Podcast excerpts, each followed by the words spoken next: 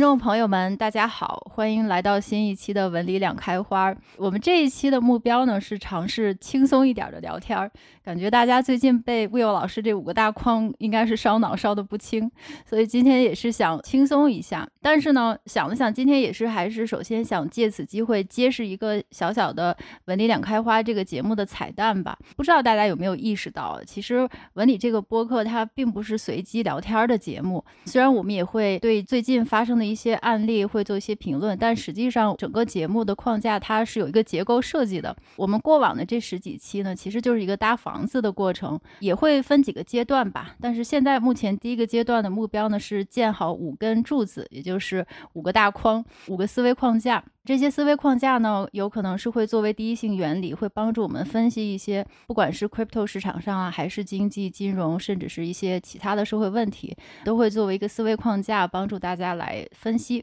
而且这五个框都是成对出现的，大家可以往前翻一翻，比如说身份与契约、计算与信用等等，这些其实也都是 Will 老师看似无心，但是也是很精心的设计。我们现在还差一个非常重要的虚拟世界的货币灵魂三问，也是。这第一阶段一个最精彩的问题，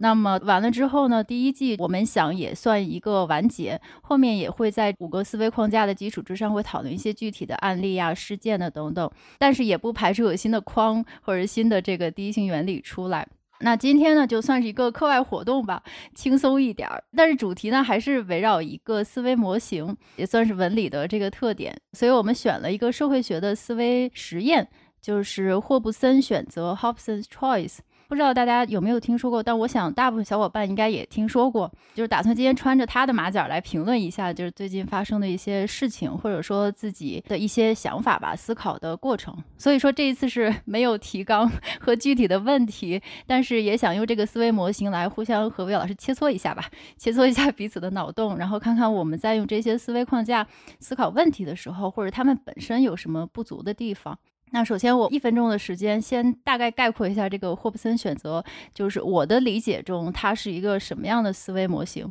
霍布森选择它其实很简单，非常简单。它大概的意思是说呢，它其实就是一种伪二元选择，它是一个没有选择的选择。故事呢，就是来自于一个英国有一位叫霍布森的大叔，然后这大叔有个马圈。然后呢，他把这个马圈开放给大家，说大家可以随便来买我的马，但是呢，有一个条件，就是说你只能在马厩这个门口挑马。但是他把这个马厩的门口呢开得非常非常的低，所以说你虽然可以随便选他们家的马，但是你只能选能够走出这个门的马，也就是说只能是那些又瘦又小的马。所以说看起来这个大叔给了你很多选择，但实际上你根本没有选择，你要不然就是选那些劣马，要不你就别买。这个就是霍布森选择一种看上去是有自由意识，你有自由选择权的情况，但实际上你是只有一个选择，或者说只能在别人给出的选项中做选择，也就等于没有选择。我以前看过一部 特别古早的电影，就是那个杰克尼克尔森 （Jack Nicholson） 他演的，叫做《Five Easy Pieces》，不知道中文。翻译成啥？就是说里边有个情节特别特别搞笑，我到现在还记得。就是说杰克他去一个小餐厅去吃饭，吃早餐，然后呢，他就想吃一个面包片儿，可能也不太饿，然后他说我就想点一个小麦的面包片儿。但是这个服务员说没有这种东西，我们没有小麦面包片这个菜，你只能选我给你的菜单上的所有的东西。你可以点三明治，任何三明治都可以，但是就没有面包片。最后这个电影我记得这个情节就是，他说你们整个厨房里这么多面包，怎么会没有面包片呢？然后服务员就说规矩又不是我定的。然后我记得他就说好吧，那这样那我就点一个牛肉三明治。我点了这个牛肉三明治之后，你把里边的牛肉去掉，把里边的酱去掉，把里边的这个蔬菜去掉，只把这个面包片儿给我上来，然后我付给你整个这个鸡肉三明治的钱，还不行吗？这样我不就拿到了一个面包片儿？那个服务员就说：“先生，你是不是来找我们麻烦的？”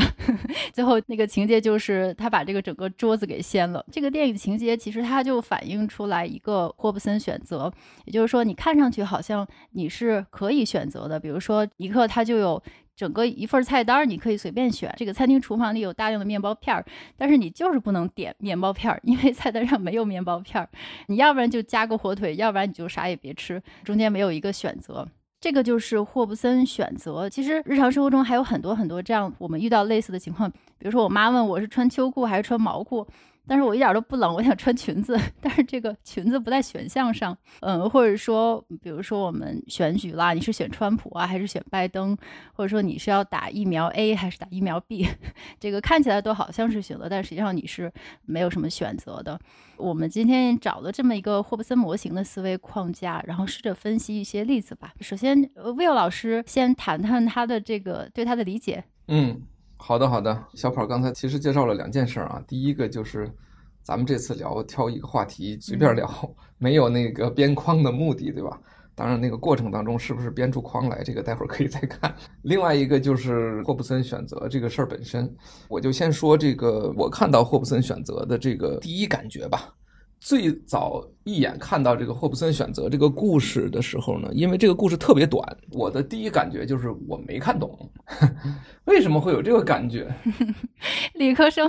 对，你说的对，我觉得可能跟理科生或者逻辑思维有点关系。就是，我没看懂他想说什么，因为表面上看上去就是你刚才介绍的，就是他大概想给别人一种感觉，想说明一件事儿。你表面看上去有选择，但实际上没选择。他是想讲这么个故事，或者讲这么个道理，但是我没有看明白，就是那为什么会出现这种情况呢？因为他这个故事好像就停到一半上。我的第一直觉就是说，这个故事如果能成立，它的前提至少得有一个，就是这个镇上没有第二家卖马的了，甚至再发散一点，或者说杠精一点，就是说，那个可能边上的小镇也没有卖马的。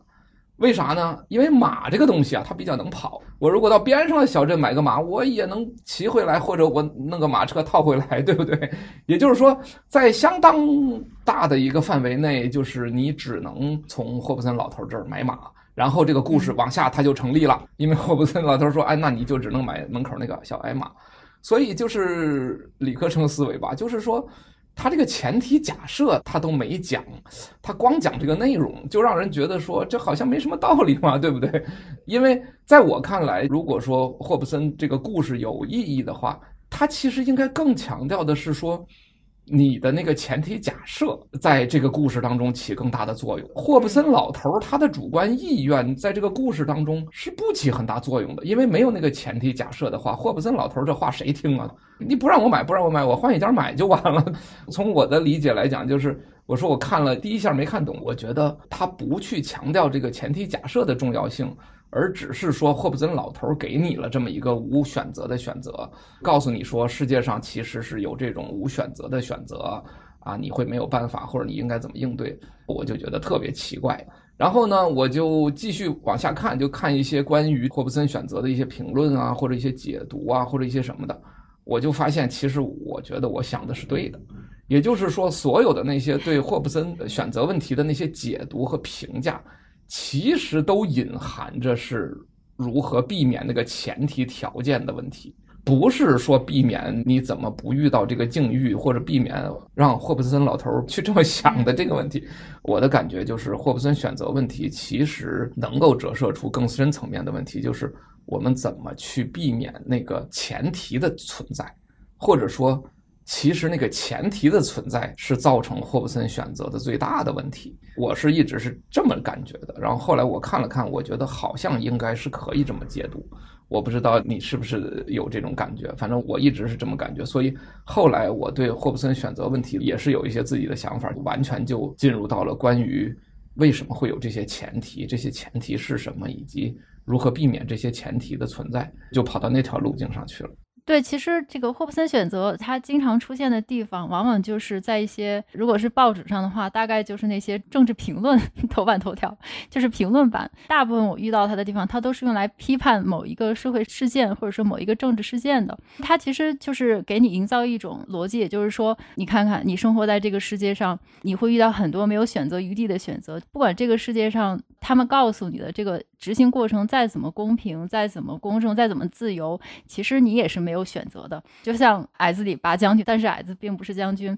他之所以是会放在这种社会问题或者说政治框架下讨论呢，其实还是因为我们在很多政治生活中或者社会生活中，你确实是不参与那些前提条件的设定的。比如说，咱们也讨论过这个身份与契约。也就是说，你出生的时候是决定你是哪个国家的人，这种前端的设定你是不参与的，所以说你就会在游戏规则设定的之后，你会忽然间发现自己遇到这么一个情况，就是因为你没有参与前提条件的设定，或者说那些条件是不公开给你的，那么你就会遇到很多你看起来是有选择，但是没有选择的情况。嗯，对的，对的。我记得上次讨论身份和契约的时候，你当时也提出来这个问题，因为当时我记得我是比较强调，就是说所谓契约自由嘛，或者说契约才是进步嘛。但是呢，你当时讲霍布森选择的时候，就是说的这个观点。那有些契约签订的前提可能根本都不存在，或者你决定不了，所以你就不能主观去选择签订这个契约。嗯，我是同意的，就是跟我刚才说的那个一看上去没看明白那个意思是一样的。其实重要的是那个前提，而具体到霍布森举的这个例子的时候呢，就是重要的其实是这个镇上并没有其他第二家卖马的。就我觉得这件事儿还是不同的，因为这件事情从这个故事本身的叙述是看不出来的，所以我才觉得就是我说没看懂，就是这个意思。嗯，他描述这个故事，他并没有重点强调说这个前提是什么。我认为这里边有一个很重要的点，就是当你不去描述这个前提的时候呢，我们会误以为这个前提是霍布森老头的跟你说的这句话，就是你只能去选门口那个马。它会变成这样一个前提，我想说的表达的意思就是这一点。其实核心在前提，但问题前提是什么？我觉得这点很重要。你刚才说的这个，你没有去建立契约的这个规则的这个前提，我认为这件事儿是绝对正确的。但是问题就在于说，在霍布森选择这个故事当中，这个前提是霍布森老头的主观想法，还是这个镇上没有第二家卖马的？我认为这个是至关重要的区别。那我听明白魏老师的意思，也就是说，前提在这个思维实验中是非常重要的。但是我刚才忽然想到一个变种，或者说有某些这个也算是霍布森选择的情况下，如果说加入某些条件使他的这个情境更丰富的话，那会不会给他有一些帮助，或者这些思维模型看起来是不是更有用？我说这个的意思就是刚才想到的电车难题，或者叫做倒叉难题吧。这个电车难题，我记得曾经也是想跟这个魏老师 battle 一下这件事儿。电车难题呢，可能。它也是另外一个思维实验，它虽然不是说直接和霍布森选择联系起来，但是我个人感觉这个电车道岔难题其实它也是一个霍布森选择，因为你也是没有什么选择的。今天正好有这么机会，我们干脆就分析一下这个电车难题，它是不是一个霍布森选择，或者说在对电车难题分析的情况下，我们可以看出来这种思维方式它加条件与不加条件，或者说我们再把前提放进去会有什么样的变化？我记得我们什么时候应该是在疫情期间吧，也是在群里好像。讨论过了这个电车难题这件事儿，电车难题大家应该也都知道。这个难题就是说，打南边开了一辆火车，火车前面有两个道岔，左边绑着一个人躺在那儿，然后右边道岔上又躺着五个人。你现在是搬道岔的这个人，那你面临的选择是，你的选择是搬。如果是你搬的话，他会压死一个人；你不搬的话，他压死五个人。所以你搬还是不搬？所以你也面临这个选择。后面有很多变种，比如说，那你不搬道岔，你把一个死胖子从楼上推下来，然后这个胖子就把这个道岔给压坏了。他压坏了之后，五个人就死不了了。然后你只是摔死了一个胖子。到这里为止呢，大部分人可能还可以给出一些答案，比如说都是政治正确的答案。你当然要选择让这个 good，就是说好的结果最大化，就是坏结果最小化，牺牲一个救五个，应该是。是最政治正确的选择。我就是想把这个道岔难题搬出来，然后和这个霍布森选择搅和在一起。首先想问问这个魏老师，你是不是觉得这个道岔难题它也是一种霍布森选择？我倒觉得这两个差别蛮大。这个不好意思，因为我习惯于边框逻辑，你知道，嗯、就是但是还没拦住。我们说好了不边框，但是这俩问题可以直接拿出来两个大框。我刚才说的那个霍布森选择相对而言比较简单一点，就是说它的前提到底是霍布森老头的这个主观意愿，还是这个镇上没有第二个卖马的？那这个实际上我觉得从逻辑框架上来讲，可以落到现象与归因这个逻辑框架当中，就是一个现象的存在，但是归因到底是什么？也就是说它的原因是什么？社会科学最大的矛盾点其实往往就在现象与归因这个框架下。因为自然科学它是有一个实证的比较标准的一个过程，或者说一个严格的过程，就是我不会归因错误。比如说公鸡打鸣，太阳才升起，我不会错误到把太阳升起归因为公鸡打鸣，这是现代科学的一条路径。但是社会学，我觉得归因始终是个大问题。而且基本上就是我们所有人能够互相吵架的这个最根本的根源就是归因问题。如果有兴趣，看来我们是不是未来再把这个框放进去再聊啊？开玩笑啊，又一个框出来了。对对，然后呢，到这个道岔选择呢，我认为又是另一件事了，因为道岔选择大家都知道它是个道德选择问题，大家可能都看过那个，就我记得是你在咱们群里放过那个视频吧，应该是哈佛公开课。就是讲这个道德选择问题，那个视频标准版有一个半小时，好像还是俩小时，就是讲的这个所谓这个结果主义与过程主义的这个道德判断标准嘛，这就是道岔选择揭示的一个特别典型的一个问题。但是我觉得道岔选择的问题，其实在逻辑框架上是一个抽象与具体的问题。抽象与具体这对矛盾，我觉得在道岔选择里体现的比较清晰。我为此甚至发明出来一个概念，就是社会学思维实验是一种诡辩理论，就 就是因为它有时候去混淆这个抽象与具体的这个差异。因为道德选择，我觉得它的矛盾点其实就是抽象与具体的矛盾。这种所谓结果主义与过程主义的这个道德二元困境，它其实是道德抽象化的一个必然结果。如果你认为所有的道德都是具体，那么你就不会面临这样的困境。就事论事嘛，哪来的道岔？道岔在哪儿？谁看到的人？嗯，那个人为什么躺在这边？五个人为什么躺在那边？你有没有可能把这六个人全搬走？等等等等，所有这些问题，就是当你去具体化讨论问题的时候，这些问题就都消失了。但是如果这些问题消失了呢，又无法启发人们去考虑抽象的道德问题，建立这个所谓结果正义还是过程正义，或者叫结果主义还是过程主义的道德体系。我觉得这个本身这件事情是看你从哪个角度去看，就是抽象主义的道德观才有这个问题，具体的道德观其实没有这个问题。这两个事儿真的还有点隶属于不同的这个角度，但是你刚才说从形式的角度来讲，它的这种所谓的类似性，就是我已经把这个一个人和五个人躺在那儿这个前提放在那儿了，你不参与这个前提的设定，你就只能在这两个里边选择，嗯，你就是一个没选择的选择嘛，你就是被迫选择其中一个。从这个形式的角度来讲，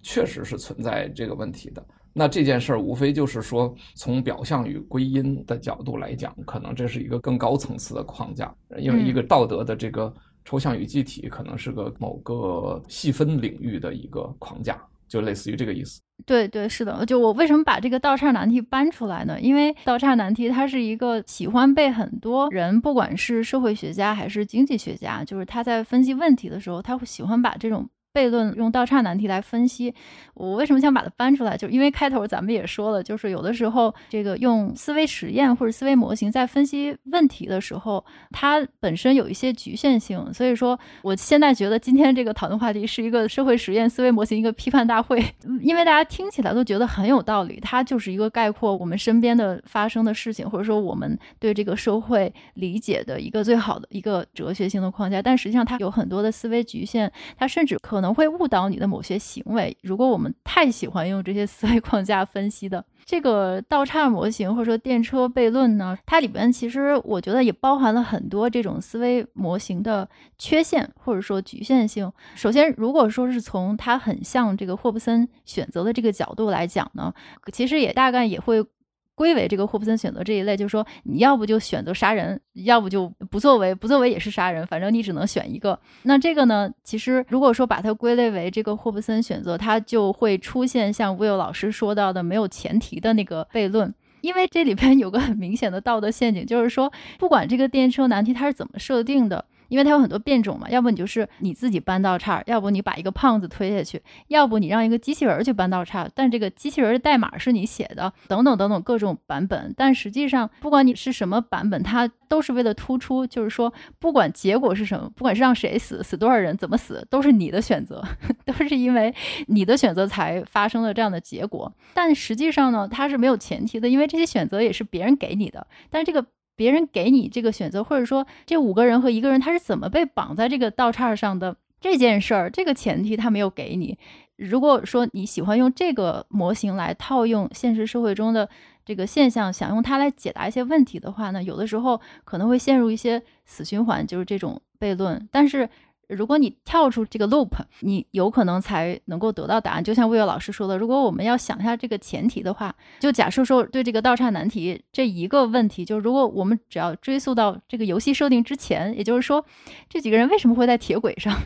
前提是谁绑上去的？或者说你换成一个机器人搬倒岔，这个机器人代码是谁写的？代码是决定要杀一个人，然后救五个人，还是什么都不做？那这个写代码里边的这个道德的。是谁评判进去所以说，它前面都有很多前提的设定。我觉得这给我们一个什么启示呢？我突然间想到，也就是说，这可能也就是制度设计的重要性。也就是说，整个这个悖论呢，你加一个条件，可能就会解决，就是说，必须要有人为这件事儿负责。只要你能够找到一个负责人，就是说，比如说这件事儿是一个谁把这些人绑在道岔上的？那如果是恐怖分子，那恐怖分子负责；那如果是这个。机器人搬道岔，那谁写的算法？这写算法的人 来来负责。就是说，你找到一个负责人，他是一个制度设计，这件事儿可能就解决了。对，我刚才也突然间想到，还有另外一点，就是为什么这个 倒岔难题不是一个很好的模型？就是刚才魏老师提到的，他把这个道德这件事儿，把它试图以一个框架，就是把它定义出来，就是什么样的道德才是大家共有的道德，才是应该遵循的道德。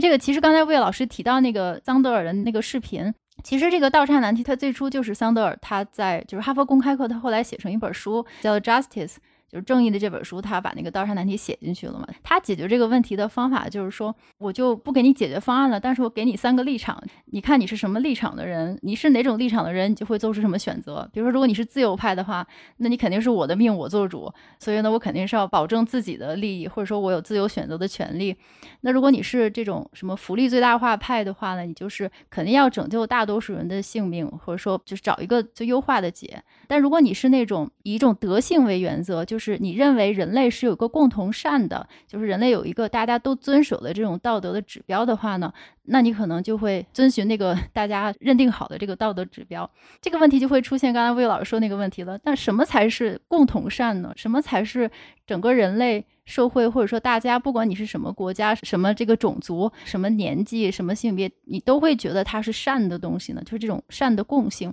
就像那个恶法依法、什么恶法非法的那个争论嘛。也就是说，它 到最后，它就是为了争论人类到底有没有一个基础的道德评判这个伦理的原则。你要是有的话，它能不能成为普世的价值？也是突然间想到这一点，所以我觉得这个道上难题其实是一个挺糟糕的模型，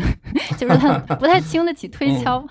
对的，对的，基本上都同意。我觉得，既然聊到倒岔难题啊，可能从霍布森选择岔开了。但是我觉得，就详细聊聊我的观点。嗯、我比较同意小跑刚才说的这些。我看来我们在这方面还是共识的，因为本来我以为可以在这上面 battle 上的。啊，后面有 battle。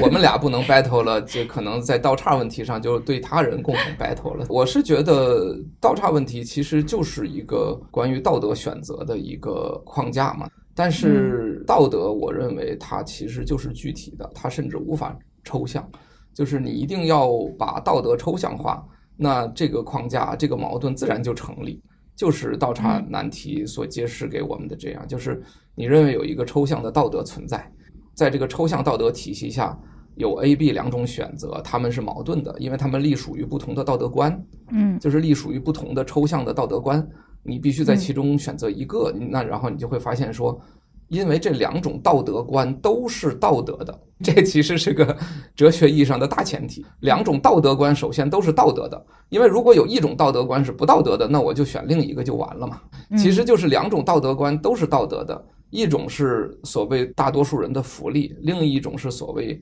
人类有一种道德本性。这两种道德都是道德的，所以你选一个放弃另一个就是个难点。但是问题是，道德能不能这么抽象化？我个人是认为说，这世界上没有抽象的道德，每一次道德抉择都是具体的。我个人的观点是说，人们在做具体的道德抉择的时候，是不受抽象化道德的指责的。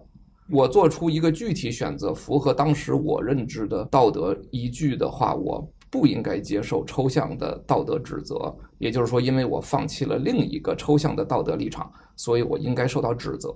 我认为这是不对的。嗯、这种所谓的矛盾就是人为构造出来的，它在现实世界当中并不存在。就是我们刚才聊到的，什么道岔哪儿来的？人怎么躺上去的？这些事情就是你抽象构造出来的。那这里边，我甚至给这种道德诡辩论指出了一个他们内在的一个逻辑错误，其实就是抽象问题具体化，然后具体问题再抽象化，然后就形成了一种诡辩。嗯，啥意思呢？我们这么来解读这个倒岔问题啊。如果我不举倒岔问题这个例子，我说每一个人。他的选择一定都会产生相应的社会后果，嗯，并且可能这个社会后果对社会会有一些影响，嗯，其实倒岔选择总结起来就这么一句话，但是这句话说出来干巴巴的，有啥杀伤力呢？听君一席话，如听一席话。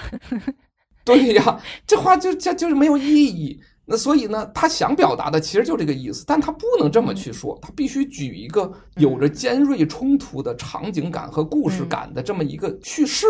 然后来打动大家说，哇，原来是这样哎，这个选择好难做出啊，因为怎么选都是错的。这是一个什么过程呢？这是一个抽象问题具体化的过程。你只有把抽象问题具体化，你才能产生这种效果。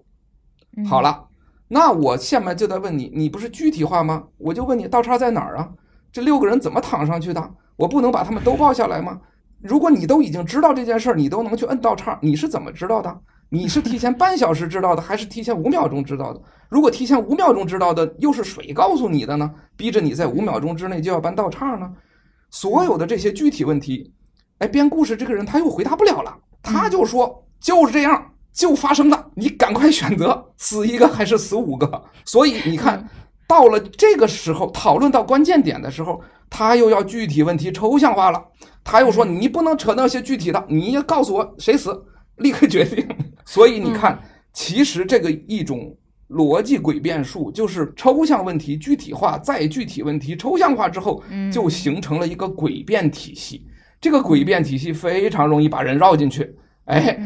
那这件事情就解决不了了。那当然解决不了了，因为就是我们聊天的时候就是说。那两头的理都让你说了嘛，那我还咋选择？我可不就是一个无选择之选择了吗？所以其实社会思想实验，我当时想提出来这么个概念，就是社会性思想实验，他们普遍的问题都在于这个，就是抽象问题具体化和具体问题抽象化，经过一个循环之后形成一个诡辩体系。因为自然科学是没有这个问题的。爱因斯坦他当时说，我们做一个追光实验，说这个有一列列车跟光一样的速度，车头车尾各有各亮，各有一个人，然后有一个闪电打来的时候，我们看到的是什么呢？它其实是一个模拟，就是启发人的这么一个思路。嗯，他是走到了抽象问题具体化的这个概念，是因为他想让人有形象的观察，但他不需要在具体问题抽象化，因为物理实验已经证明了具体问题就是这样。他只是把一个这样的结论用一个形象化的表达给你解释出来而已。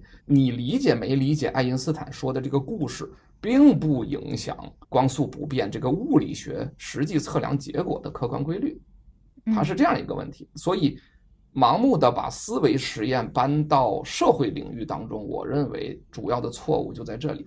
来回左右两边理都让你说了，然后让我跳到坑里去 做一个选择，我就觉得说借这个机会，我就把这个社会诡辩家们的这个套路，我要给他们揭露一下。嗯嗯，对，因为就像刚才咱们前面聊的，就是像这种思维实验，就是谁最容易用，就是谁最喜欢用，还是那些政治家喜欢用。因为他需要给他的这个竞选口号，或者是他的政治纲领找一个又具体又抽象的这么一个立场或者是观点。你先把你的派别先立住这个大旗，然后你又可以在这个大旗下怎么诡辩都行，因为你要为你的政治目的服务。就像刚才。道岔难题说到这个抽象问题具体化，因为刚才我也举了那个恶法亦法，什么恶法非法那个例子，嗯，对，都挺有意思的。是的，是的，这个就刚才魏老师说的，就马上就提醒了。我觉得这个其实它就是一个非常 典型的把抽象的问题具体化，它也是类似的。因为你争了几百年，你到底在争啥呢？你不就是要两个这个自然法学派，什么实证法学派？因为我也不是学法律的，我只是记得，其实就是两个大派别的争论。嗯。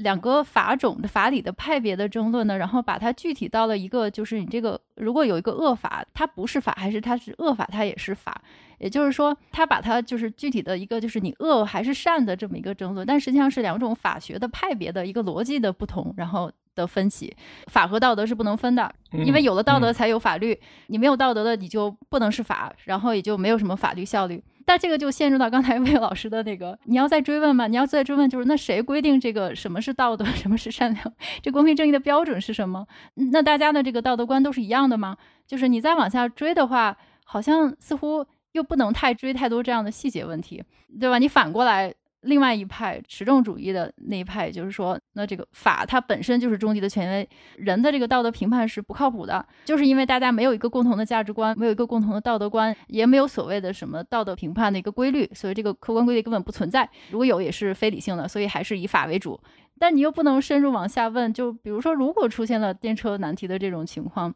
那像这种情况。或者说像一些特别恶劣的道德上的行为观，就像我们在那个元宇宙行草有谈过的，像什么恋童癖啊等等，就像这些道德问题，就不管你是什么种族、什么年龄、社会背景的，大家都会对它有一种普遍的共识，就是说像倒车难题，大家都会觉得它很难受，是因为你不想让人死。像这种基本底层的道德，它也是有一个共识的。绕到这方面确实是有一种诡辩，就你怎么绕来绕去，你绕不出去的感觉。嗯、对对对对对，我很同意。就是说，其实你刚才。说的这个恶法非法和恶法依法的这个例子，我倒觉得其实确实是一个很重要的例子，因为它其实是个问题了，因为它是两面都给你讲出来了，就是恶法非法和恶法依法。所以我认为，其实这个故事或者这个概念，其实是比电车难题其实是要好得多的，真的。我可以借此机会说一下啊，就是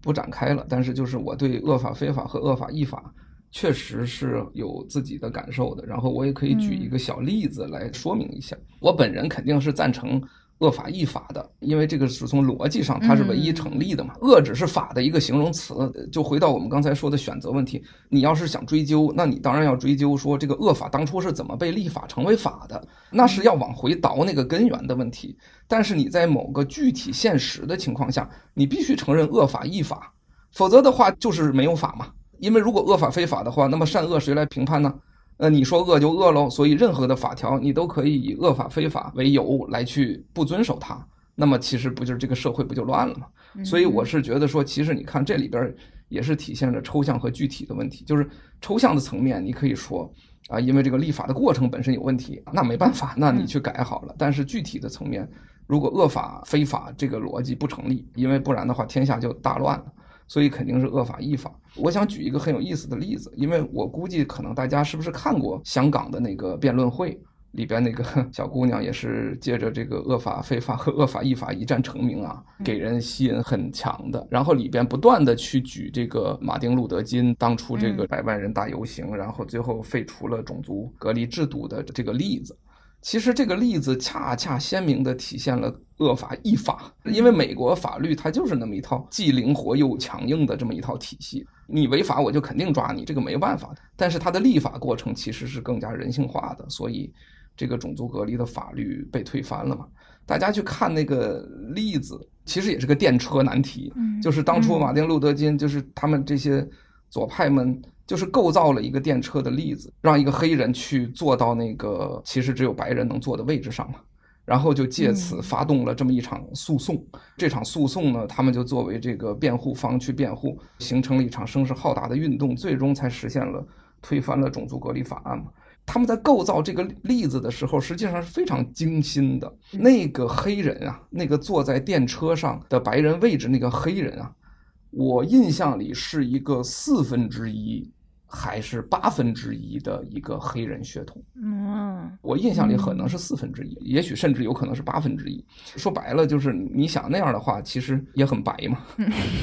看不出来是吧？表面上看不出来。对对对，那他为什么要构造这个例子呢？这其实就是一个抽象问题具体化的一个很妙的手段，它能够给人一个很强的一个概念的冲击。就是说，你看这个人长得也都很白，只有四分之一或八分之一的血统黑人，但是因为他是这样，所以他会被冠以这个身份，我们说叫 status，他其实是个黑人身份，然后他都不能坐在那个白人的那个位置上，这是一个多么不合理的一个法律，因为美国是个陪审团制度，你知道吗？你是要打动那十二个人，你需要各种方法都可以。然后全社会的人看到这个例子都会义愤填膺，说这法律简直一塌糊涂，胡扯八道嘛！不管是通过情感的诉求，通过身份的认同，通过对这个陪审团的这种心理战术的这种运用，把这些东西都极大化，然后再搞一个百万人大游行，最后才推翻了这么一个恶法。嗯，所以实际上这不就鲜明地证明了恶法亦法吗？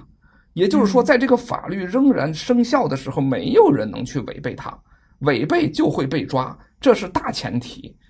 正因为如此，才会有一个四分之一甚至八分之一黑人血统的人构造整个这么一个大故事，百万人大游行，最后才推翻了这个法。嗯，所以这其实恰恰是鲜明的证明，美国这套法治体系是非常完备的。恶法亦法，那没办法，那是当初立法的流程有恶的地方存在，是落后愚昧。不管你怎么说，那美国以前妇女还没有选举权。以前美国宪法修正案还禁过酒，这些事情这不很正常吗？那都是恶法吗？那你通过立法程序推翻它，等等等等，这些都无所谓。但是法律它就是具体的，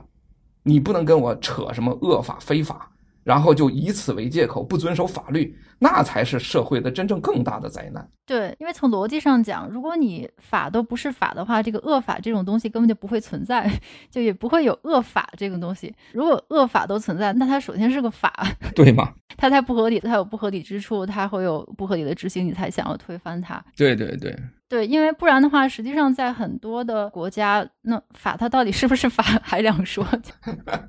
没错，嗯，你都没办法定义它是个恶法，它可能也就是个规矩，或者说一个习惯、习俗或者规矩，它连法都不能算，或者说能够轻易的被这个辩论为它不是法的话，你也没有。推翻的目标，这个确实是逻辑上是这个恶法非法和恶法亦法，他们两个这个争来争去 是有一点是把这个抽象问题具体化的一个很好的例子。嗯，对对对。但这个问题其实可能正好碰巧的和这个魏老师都比较 感兴趣这件事儿，因为从这个现实。或者客观存在来讲呢，它确实是有很多大家这个道德上或者说情感上吧，或者是觉得不太能够接受的，也包括最近的那个堕胎法案，在这个社会运动或者在辩论的过程中，或者大家斗争的过程中呢，有的时候如果说你的目标不对，或者说这个逻辑出现了一些问题的话，可能反而对这个进程会受到一些阻碍吧。当然，就是我们都同意，像那些特别糟糕的法律，就像种族歧视那些法律，它肯定是不应该存在的。大家要有个共识吧，法它是不能够以人作为手段的。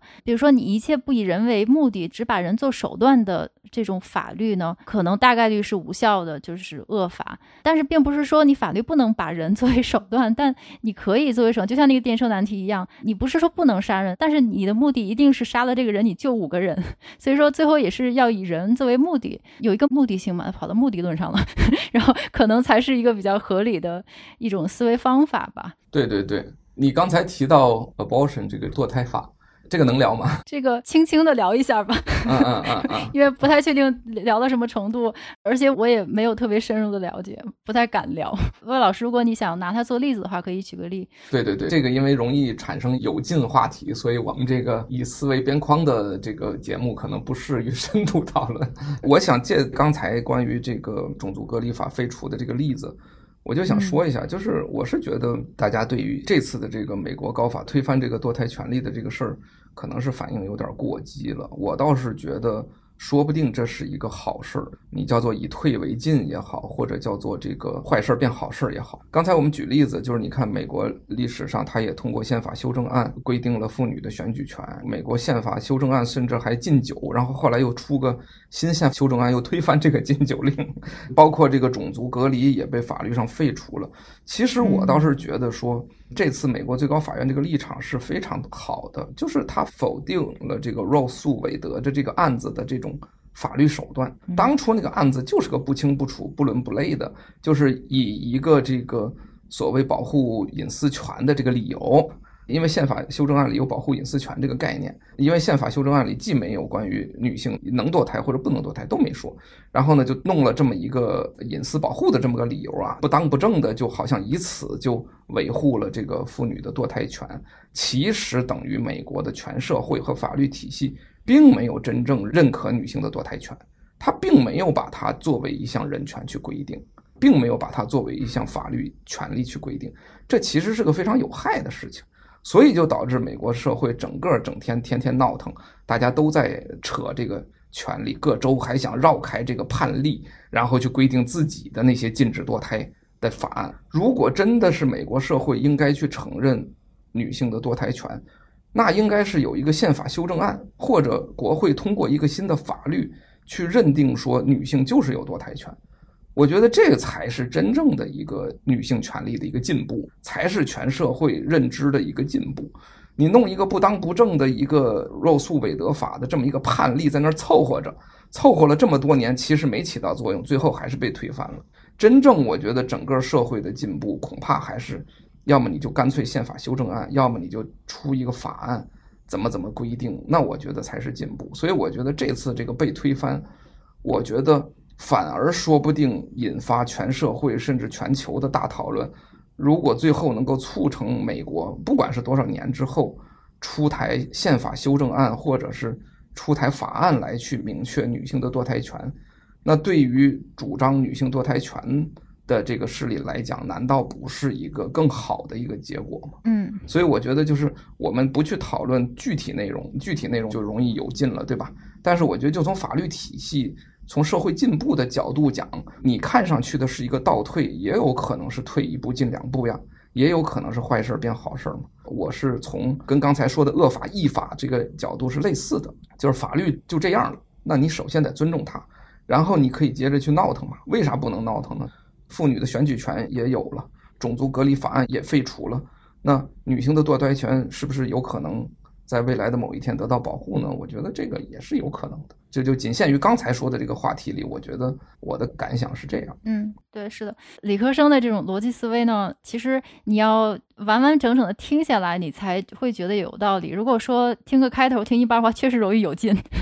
尤其是像这个多胎法案这种敏感的话题，首先从我的立场来讲，我当然觉得这是个非常糟糕的事情。我相信，不管是男性还是女性，我也同意啊。先表态一下立场，赶紧先，哎，对对对对，赶紧先表态啊，身份政治还是很重要的，对吧？现在讲立场，对对对，嗯，我也是觉得，就简单的说，就是我同意，就是说这是一种实质性的倒退，这个是没有问题的啊。嗯，是的，魏老师的角度呢，其实也是很契合我们这个文理的节目，就是说我们喜欢用这些解决问题，或者说能够执行的。就是把它看成一个具体的东西来分析，或是来解决、来执行。奔着这个目标来走的话呢，你确实是会觉得，就是首先你要推翻一个东西，你要打倒一个东西。如果它是一个虚无缥缈的，就是今天是个空气的状态，明天是个水流的状态，你跟他天天打太极，你永远是把它消灭不了的。但如果它是能够被定义的一个成型的固化的，就是有清晰的形象，你可以把它作为一个清晰的靶子的东西呢，你是很容易把它击退的。如果它真的是一个完完整整的恶的话，你只不过是我们这个道路曲折的问题。它只要是个有一个固定的目标，是一个大家看得见、摸得着、可以攻击、有办法攻击的靶子的话，你是可以把它推翻的。这也就是为什么说这个恶法，它当然是恶法，但它首先先是个法，你先是个法，你才能够把这个恶法推翻。这个堕胎法案也是一样的。哎，这点我居然同意 Will 老师。哦 哦，好的好的，太感谢了。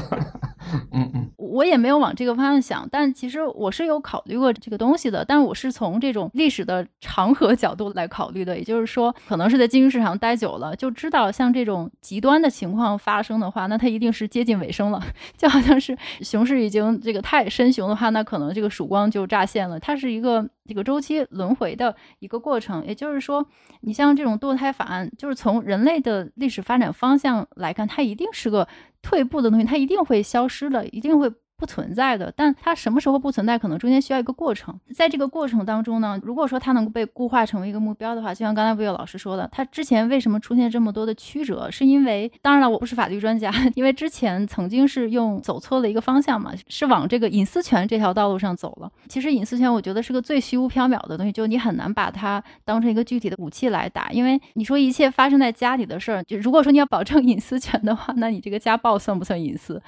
所以说，可能从从具体解决问题的这个角度来看，还是要把某些东西先要把它客观化，要承认它客观存在的合理性，你才能够去推翻它。本来还觉得如果提到这个堕胎，可能会跟魏老师 battle 一下，结果也没 battle 起来。嗯嗯，放心吧，我的价值观绝对正啊，这个一般 battle 不起来。女性朋友一定，我觉得。可能心里不爽，但是理性的角度可能也会认可。对，可能理科生太理性，你可以以这个感性的表态为开头，更容易被接受，然后再进行理性分析。没错嘛，就是刚才表态晚了嘛，我应该一开始说先表态啊。首先，我是坚决支持这个女性自由选择堕胎的权利的，然后就巴拉巴拉巴拉解释一下，就是为什么我同时也支持美国最高法院的判决，对吧？嗯嗯嗯嗯，但是。呃，这里边你刚才说到一个关于接近尾声的这个事儿啊，我觉得是有可能，但是我倒真的没那么乐观啊。我这里边顺便说一下我我观察到的这个八卦啊。第一，美国的各州大家都知道，各州有立法。其实美国的那些支持堕胎的州，它给女性的选择权远大于全世界任何其他一个地方。我忘了是哪个州了，它甚至规定出生后可以选择堕胎啊。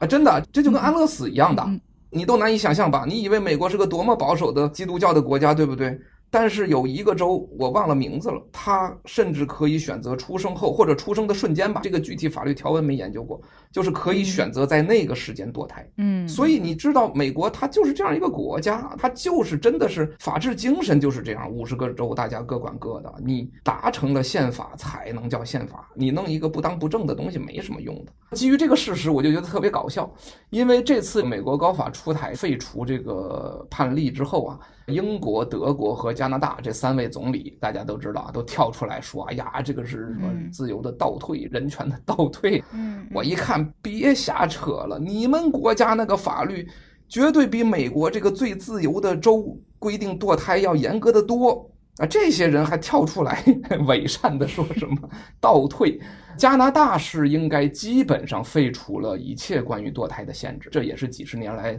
因为加拿大是个左派国家嘛，斗争的结果，我觉得这还是比较进步的。英国和德国远没有达到这个程度，就英国就在今年上半年还是去年下半年，还刚刚通过一个二十八 A 还是一个二十八 B 的一个法案，那个法案已经算是被人们称为是说女性堕胎权利的一个很大进步了。但那个法案规定的是啥呢？它改掉的是指的对于。违法帮助女性堕胎的那些医生的惩罚，把它降低了。你一听你就明白咋回事了，对不对？也就是说，他们国家的法律还有那些所谓违法帮助女性堕胎的医生都要受到惩罚这样的法律的。嗯，还跳出来说什么美国最高法院修正案是判例是倒退，然后我觉得好搞笑。德国也差不多，就是欧洲国家普遍的法律，它肯定是居于美国。所有这些州的最严格与最宽松之间，所以你说他有啥立场指责别人呢？这个事情就是整个人类社会应该进步的一个方向。现在大家都没进步完呢，就五十步笑百步嘛。说白了就这个问题。更敏感的话题我就不能在这个博客里说了啊。还有一些国家它是完全另一个极端啊，你懂的。那就不说了。好，打住。所以我觉得，就是关于这件事情上，我价值观还是比较正的，就是说支持女性的权利和如何通过法律的途径去保障这件事儿，我认为这个是个过程。对，赶紧岔开话题，我们 回回到霍布斯选择。嗯嗯嗯，对对对，呃、啊对对，哎，我能正好把霍布森选择这个事儿说一下啊？可以可以，这个事儿我觉得倒是挺贴切的，就是回到霍布森选择，我认为是挺对的。嗯，原来我们聊过这个话题，就是说支持最高法院反堕胎的这些人呢，他们会给出一个观点。说，你看我们国家有这么多允许自由堕胎的州，那么呢，那个女性你如果想堕胎，不行，你开着车坐着飞机去那个允许堕胎的州去堕胎呗。这样的观点，我认为其实就是比较无聊的。你不让人堕胎，你就说就完了，对吧？你让人家去说，我国家给了你这个选择，我觉得这就是比较典型的霍布森选择的问题。对啊，那哪个女性这真的去选择，对吧？咱还不说你能选，那首先你说你飞到呃别的州去。那那个州是允许堕胎，但那个州一查，哎，你不是本州居民啊，你本州禁止这个你堕胎，那你到我这儿堕胎，这个行不行啊？这是个法律问题啊，这很具体，这是第一。第二，那些禁止堕胎的州，如果他规定说，反正他禁止堕胎嘛，那如果他法律上规定说本州居民不允许去外州堕胎，否则同样视为违法，那你咋办呢？这种所谓的选择倒是蛮典型的，就是霍布森选择，就是这个规则你没参与制定，你说你有选择，那纯粹是瞎扯。你到最后你是选择完了，你选择与不选择，你堕胎不就是判你违法、判你罪吗？那你选择完了，我照样可以判你违法呀。我没说不让你堕胎，说白了不就这个问题吗？因为堕胎它是个生理过程，你堕完了就完了，没问题。但是我本周法律可以决定，你堕胎完了我也关三年。所以这个倒是很典型的霍布森选择的问题。我就想借这个例子说明呢，就是你看。其实霍布森选择核心是那个大前提的问题，嗯，对吧？对，他不是说你能不能选择的问题，核心是有人规定那个大前提是说那个州的立法，他就要判你刑，和你能不能真的去选择，其实这是没关系的。你有选择，你照样判刑嘛，你你为你的选择承担后果。所以说这件事情，我觉得我就是想回到开头那个话题，这引申一下啊，就是其实就是一个没有自由选择的环境。它就会固有的存在霍布森选择这个问题，而这种所谓没有自由选择的环境，就跟我们所谓的计划经济和市场经济是很类似的，就是你在计划经济下，其实就是你就是没选择；市场经济下，你就是有选择，只不过这个边界在哪里的问题。你可以说这个法律问题不属于经济问题，所以你就说它不属于计划经济和市场经济的矛盾。但是其实类似嘛，因为计划经济是啥？不就是政府在里边有个强权嘛？他就让你做这个，不让你做那个，你就没选择。那其实法律体系和一切公共政策的体系都有这个问题。所以我是觉得说，霍布森选择其实最大的价值还是得回归社会体制下有那么一个强制力。或者有那么一个强权，在这种情况下，它就一定会在或多或少的什么什么地方，它就会造成霍布森选择的这个效应。嗯，是的，是的，就相当于刚才这个堕胎法案，它其实就是媒体评论这个堕胎法案，就是说女性你可以。Choose whatever you want with your body，就是 as long as it's approved，就是说只要它是 approved，你就随便在这个条件下你怎么选择都可以。其实没想到这个后面绕的这个例子还是挺扣题的。那其实说回来，我觉得霍布森选择说到最后还是在一个玩家不参与游戏规则制定的这么一个游戏中。那么只要你是跟游戏规则制定。没有参与的情况，你是或多或少在任何地方都都会碰到这个霍布森选择。如果说我们想摆脱这个霍布森选择的话，就是说，比如说在这种情况下，那我就是没有参与这个游戏规则了，但是我还是想有一些出路，或者说我不选，或者是有什么其他的办法，开一个脑洞啊，就是说摆脱霍布森选择的方法有没有？哎，我是觉得有的，正好就是我的观点就在这儿。霍布森选择其实本质上就反映了一个市场的一个概念，就是市场是由供给和需求决定的嘛。你霍布森选择无非就是说你的需求无法满足，因为你本来想选择，你没得选择，所以其实供给才是这个问题的矛盾。就回到我一开始说，为啥我说我一开始没看懂这个霍布森选择呢？就是你把供给直接给掐掉了，然后你说你没选择，那可不是吗？只要多一个供给，比如说镇上有另一家卖马的，你这个问题马上就解决了。霍布森选择马上这个前提就不成立，然后这个故事就没了。我是觉得说霍布森选择的这个逻辑其实就匹配了关于市场经济的这个特征，就是说供给才是解决这个问题的根本出路。那这里边我举一个例子。就非常有意思的，我觉得霍布森选择能够体现出来的，就是这个激进市场理论。这个咱们聊到说以后有机会聊一下这个激进市场啊，就是上次我在分享这个 SBT 的时候提到的，就是 Glenn Weil 他们其实就是一以贯之的，他最早是跟 Posner 来一块写这个激进市场的。这里边他就提到一个很有意思的事情嘛，关于这个各种投票权的描述。也就是说，一直有这么一套政治理论，或者说经济理论，就是说政府是干什么的呢？以往的政治理论是认为说，政府是必要的恶，它要需要维护一些秩序，避免社会陷入无秩序的状态。于是乎，很多人就在想说，那这个权利没错，我可以给你，但是你说这个修桥补路、开义务教育，甚至什么这那的，是不是一定都属于这个范畴呢？啊，这个可未必，对吧？所以呢，就是一直有这么一种理论，就是说政府其实还是一个公共产品的提供者，这其实是一套政治经济学理论了吧？激进市场这套理论其实就把它发扬光大，就是说，那如果我们完全从市场的角度去看，政府就是这个公共产品的提供者，那么凡是政府关于公共产品的决策，或者说它的角色。以及让谁做不让谁做的这件事，是否可以由公共产品的使用者或者需求者去决定呢？是不是就可以说我有一个更经济化的手段，比如说我就不要所有的事情都一人一票来去做了，因为一人一票是维持这个最基本的一个民主制度的一个前提。从公共产品的角度讲，公共产品有可能它的这个使用者群体可能不一样啊。有人没孩子，他义务教育跟我有什么关系？我如果不开车，那么这个。什么燃油税、什么路费这些东西和我有啥关系呢？所以说，如果从这个角度来讲，像激进市场，他就提出了各种各样的投票逻辑。嗯，但是这个逻辑当然你在现实世界中不一定能够很好的实现，但是也许说不定在将来虚拟世界里或在什么世界里实现起来就比较容易呢？比如说是这个各种什么集合投票、平方投票，然后甚至什么永久拍卖，就是连产权纳入在内。所以我觉得就是供给侧的持续提升。才能真正解决所谓霍布森选择的这个困境。最好的办法就是是否有办法能够把政府的规定，甚至是一些法律的约束，也纳入到供给侧改革的这个框架当中。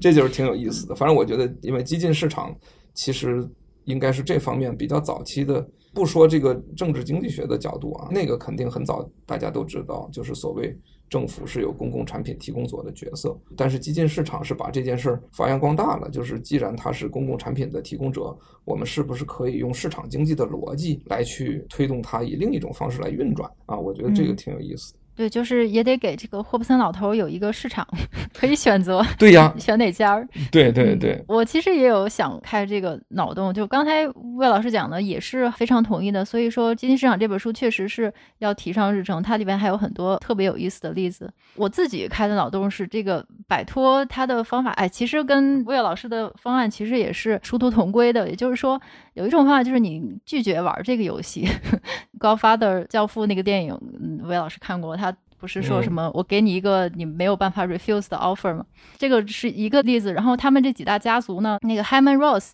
后面那个最大的反派跟那个 Michael 的那个反派，然后他老是喜欢说一句话，他就是说，不管我们大家是做什么违法事件的，但这个是我们选择的生意，也就是说，我们选择的就是一个违法的事儿，不管你是贩毒啊还是干嘛。所以说这是我们的 choice，你需要在这个 choice 里面最大限度的利用它。他这句话我是比较想反对的，就是这个是错误的。像这种社会思维模型就。会容易把人局限在这个 box 里，也就是说，像霍布森选择，它其实会让人产生一种想法，就是说啊，那我没有选择，如果我没有选择，我怎么样才能在我现有的选择上最大化我的利益？那这个其实就是把整个事情带偏了，就是说。他是把你带偏到对一个，如果你对这个选择之外的世界，也就是前提条件，就是说这个万一隔壁还有个霍普森老头，就如果你对这个东西完全是没有在你的思考之中，或者完全不感兴趣，那你的选择范围一定会变得越来越小。就比如说。乔治奥威尔在那个老大哥，他说那个名言就是你说老大哥说二加二等于五，然后最可怕的不是说你不相信老大哥说的这句话，他就会杀了你，最可怕的是你觉得他是对的，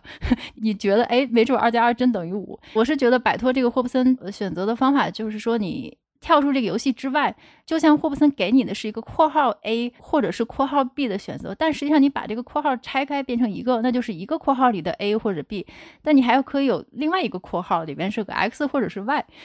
就是说你退后一步，把这个你眼前的菜单看成只是一个选择的话，也许就会有一些其他的解决方案。因为我是在思考这个金融领域中的一些现象，我有时候会这么想，就是说如果大家是做金融的，可能就是像对那些。金融投资市场上，就是基金经理信奉的那些金科玉律吧，就是那些投资的基本逻辑，比如说什么一些他们觉得常识的东西，比如说长期投资，这个价值投资，投资一定要呃看长线，不要看短线，然后你要专注基本面，然后你要买有价值的东西，等等等等，它是一个。怎么讲呢？是一种金科玉律，就是说，如果你是一个这个基金经理做投资组合的话，就任何一位放到你的组合里，你的投资人和你的 LP 吧，什么才能够接受？如果你不做这些基本投资逻辑、基本常识之外的一些选择，比如说你去投个比特币，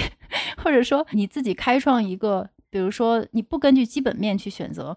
而是根据市场上的一些 narrative，就是市场的叙事的方向来选择，等等等，随便瞎举例子，就是说，如果你不这么做的话，你就不会被投资人接受，就极有可能被排挤到这个投资圈之外。它其实也是个霍布森选择，可能不是特别严格，也就是说，你要不然就不按这些常规方法做，那你要不然你就别做，你没有一个第三个选择。这个我之前曾经是从这个投资的角度来想，其实你是也没有啥选择。但是说，如果你跳出这个圈。之外呢，比如说你去做一些非常规的一些投资策略，比如说按趋势啊，按 narrative，也许是收益率是会更好的，但是。像这些霍布森选择呢，在投资领域，它是隔一段时间就会被自己是不攻自破的。它其实你不需要做什么事情，像这种投资领域的霍布森选择，它随着市场的宏观大环境的变化，它自己就会崩塌，或者说自己就会破裂。对，比如说我们过去三十年来这些金科玉律，就是说大家都是以什么四十六十这种投资组合作为最好的投资策略，但是实际上它的前提是。你这三十年来都是一个没有通胀的世界，